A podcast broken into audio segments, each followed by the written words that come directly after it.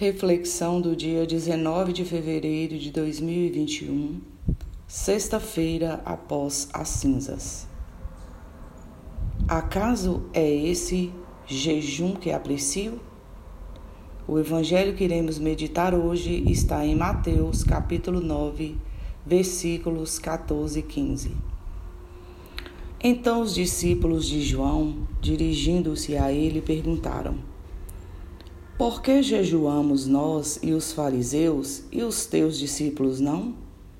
Jesus respondeu: Podem os amigos do esposo afligir-se enquanto o esposo está com eles? Dias virão em que lhes será tirado o esposo. Então eles jejuarão.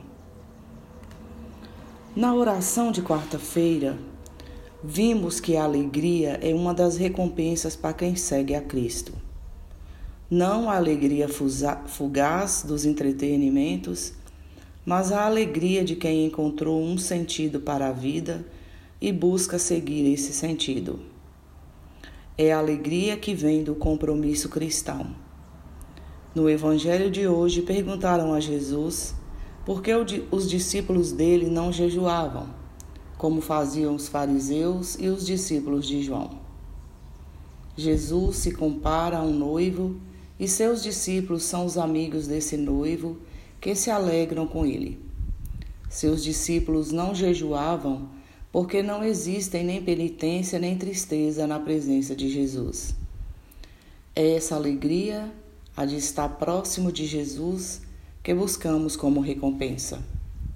E diante disso, podemos nos perguntar o que pretendemos com nosso jejum e as demais penitências.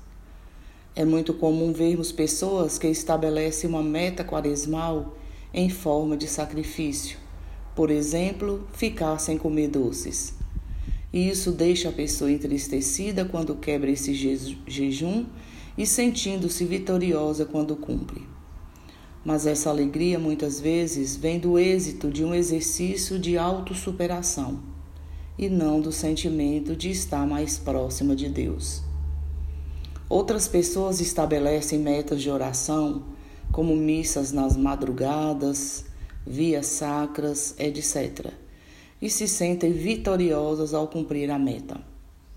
Mas fica a pergunta se conseguiram essa proximidade maior com o Senhor a partir desses exercícios.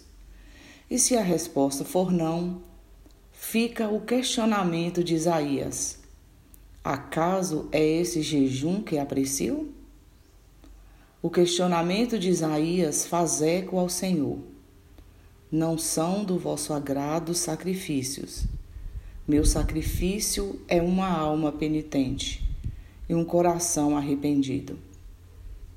O profeta pretende demonstrar que o jejum não é um fim em si mesmo, nem tem seu centro em nós e em nossos esforços mas é um meio para nos aproximar de Deus e de seus caminhos e deve nos levar ao serviço ao próximo.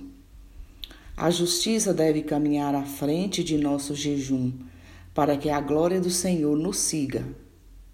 Se tivermos esse espírito, aí sim nosso jejum terá sentido e será agradável ao Senhor.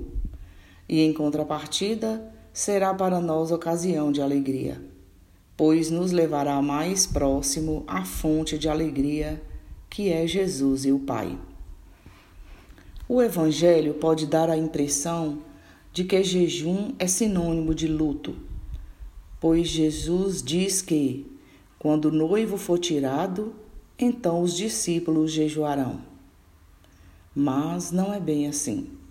O que perguntam ao Jesus é por que de os discípulos não jejuarem. Querem saber da exterioridade do jejum e não de seu sentido.